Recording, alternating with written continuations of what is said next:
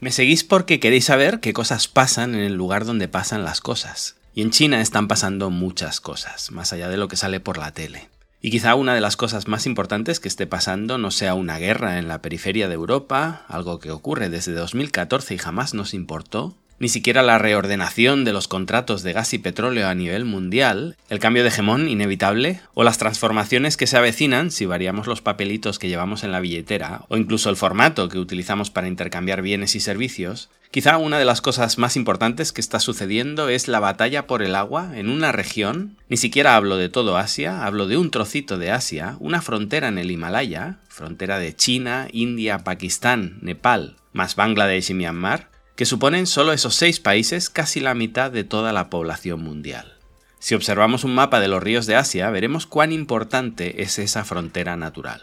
Porque a pesar de que los grandes ríos chinos no nacen en el Tíbet, como se suele decir, nacen en la provincia de Qinghai, es indiscutible la preponderancia que tiene el Himalaya sobre la región y en especial sobre el agua de la región.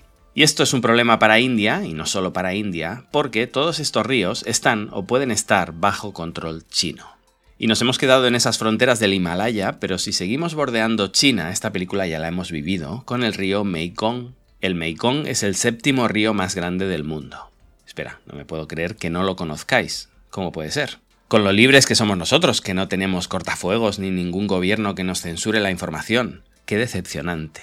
Vale, voy a pensar que no nos manipulan tanto como a los chinos y que nuestro problema es otro, casi igual de grave, que es la maldita costumbre que tenemos de traducir los nombres y dificultar las conversaciones con los lugareños cuando viajamos.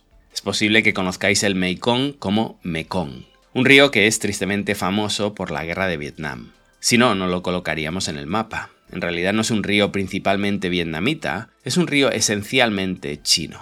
La sección del río que atraviesa China es 10 veces más extensa que la que recorre Vietnam.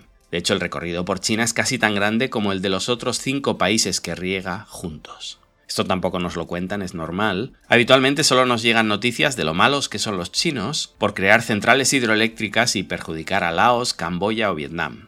Nadie nos dice que es principalmente un río chino y dentro de las fronteras chinas, esto es un defecto muy grande que todavía tienen los chinos y que todavía nos choca, dentro de las fronteras chinas, los chinos hacen lo que les da la gana. Pero espera, ¿No era bueno crear fuentes renovables de electricidad cuando criticamos a los chinos por quemar mucho carbón? No, no me cambies de tema. Chinos malos porque carbón es otra discusión. Hoy estamos en chinos malos porque renovables también mal. Y no me malinterpretéis, a pesar de esta etiqueta de pro-chino que me colocan algunos, entiendo y comparto las preocupaciones en Laos, en Camboya, en Vietnam, etc. Le tengo mucho cariño a estos países y suelo estar más de su lado que del lado chino en algunas de sus reivindicaciones, pero resulta agotador colocar a China siempre como los malos, hagan lo que hagan. Además, repito, teniendo en cuenta que este río es principalmente chino, es decir, tienen todo el derecho a cortar el grifo cuando quieran. Solo espero que jamás lo hagan, como siempre digo, esto no debería solventarse con amenazas, bloques militares o resoluciones de la ONU, esto debería ser tan simple como unos teniendo la gentileza, la humanidad y la amabilidad de seguir permitiendo el suministro de agua, y los otros, y esto también es importante, mostrando agradecimiento por ello. Estoy simplificando el tema de suministro de agua, obviamente no se basa solo en cortar o no el grifo, se basa en la calidad de agua, en el caudal de agua, en la contaminación del agua, etc. Pero os hablo de agradecimiento y de cordialidad y sabemos que el mundo no funciona así. El agua es un recurso más y es moneda de cambio. Si tú me presionas con esta frontera, o creando bloques militares en mis mares con mi enemigo, yo te la devuelvo ahogando a tu población. Esta es la vida real, por más que a mí me encantara que no existieran los países, e igual que el Mekong es absolutamente crucial para la existencia de 60 millones de seres humanos y relativamente necesario en la vida de 200 millones, si volvemos a la frontera con India, China está creando la mayor presa del mundo justo al ladito de esa frontera. ¿Pero qué significa esto? ¿De qué tamaño estamos hablando? Pues para que os hagáis una idea, triplicaría la potencia de la presa de las tres gargantas, que es la más grande del planeta a día de hoy. Un 300% de incremento, una auténtica barbaridad. ¿Y cuál es el lío aquí? Porque imagino que los que me seguís no lo hacéis para enteraros de megaconstrucciones, sino de información crítica en el plano social, económico o, como es el caso, geopolítico. Y el lío aquí es el Brahmaputra, un río que contiene las mayores reservas de agua sin explotar de Asia. Y el río es, de nuevo, esencialmente chino. unido a que la caída precipitada del río crea una de las mayores concentraciones de energía fluvial de la Tierra, pues ya estamos todos, a construir presas, centrales hidroeléctricas y todo lo que haga falta. Total, desde el punto de vista chino, ahí apenas tengo población, todo ese agua se va para mi enemigo, ¿cómo no sacarle provecho? Eso sí, un dato para cuando nos intenten manipular con lo de qué malos son los chinos, el 70% del caudal del agua del Brahmaputra se genera ya en el lado indio, principalmente a través de la lluvia durante los monzones, es decir, más allá de lo recurrente que es echarle la culpa a los chinos, que esto lo hacen muy bien desde India y nosotros les servimos de altavoces, repito, el 70% del caudal se genera en India, aquí no hay un problema externo, internacional, geopolítico, aquí hay un problema interno, de gestión, de autogestión de recursos. En cualquier caso, ya digo, como se suele hablar de oídas, y ya nos va bien propagar bulos sobre China, pues toda la info que llega de India es siempre bienvenida. Ahora que India todavía no es un peligro, claro. Ya les tocará ya, si Dios quiere, digo, si Shiva quiere.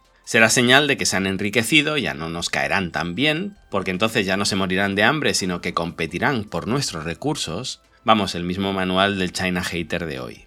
Despasionalizando el debate, que es como creo que hay que afrontarlo siempre, aquí todos los países pelean por lo mismo. Agua para centrales, llenar el territorio de presas, sacar el máximo beneficio energético posible, expandir al máximo nuestros regadíos, contaminar los ríos lo que haya que contaminar, e intentar dar pena hablando de las bocas que necesito alimentar, cuando en realidad vamos a intentar exportar el máximo de esos cultivos porque nos los pagan mejor fuera que esos muertos de hambre que tenemos en nuestro país. Me decían el otro día que esa presa que va a construir China, todo ese agua embalsada, hay estudios de la Universidad de Furunhunhun que dicen que quizá podría afectar a nivel sísmico.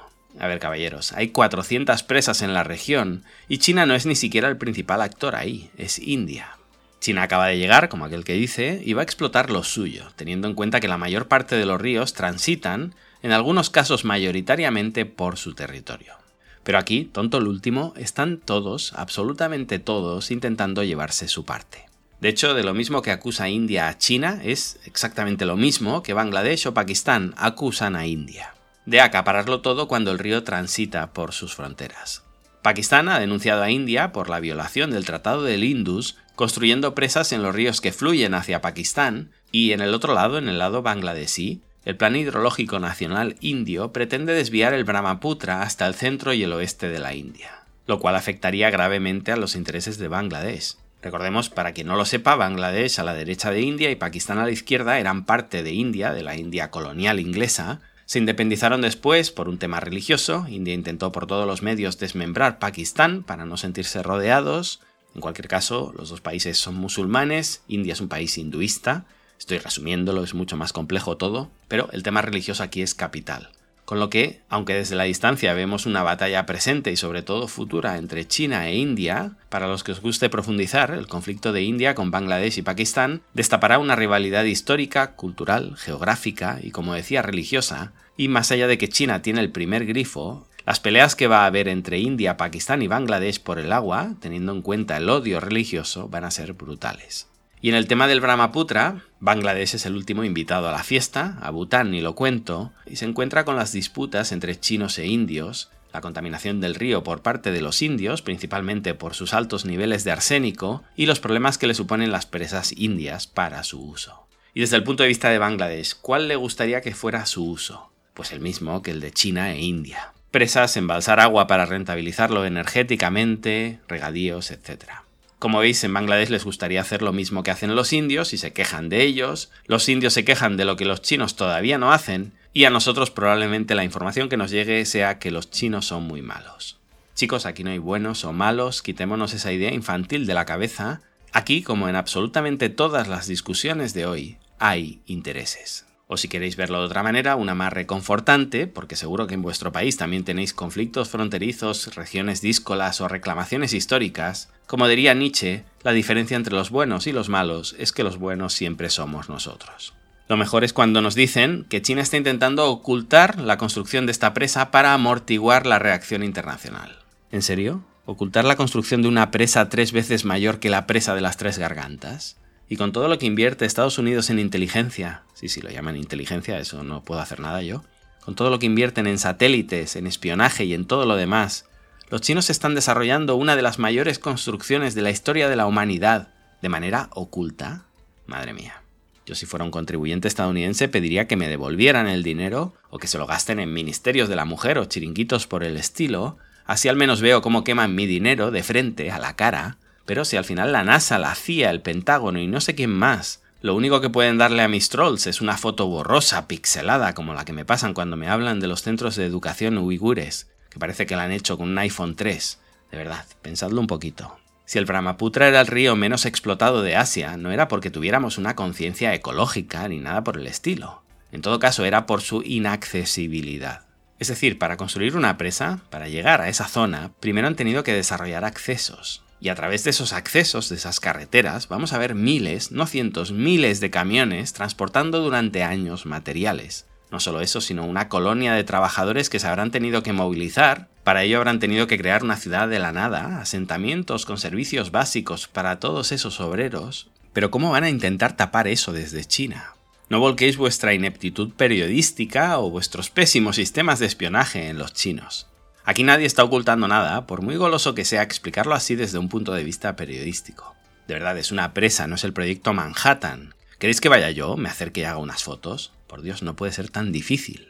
En fin, disculpadme, empiezo los episodios serio, pero me voy indignando a medida que avanzo, me deprimo, y si no le pongo un poco de humor, hay temas con los que a uno le gustaría tirarse un par de veces por la ventana. Hasta aquí, os dejo hoy con un Yu, esos proverbios de cuatro palabras chinos, que dice He Chi, Sheng Zai. Literalmente, la armonía trae riqueza. Y sugiere que en un ambiente de armonía y buena voluntad, que incluye las relaciones con los vecinos, llegará esa ansiada prosperidad. Veremos si es posible gestionar el agua en el punto más conflictivo del planeta por este recurso con armonía.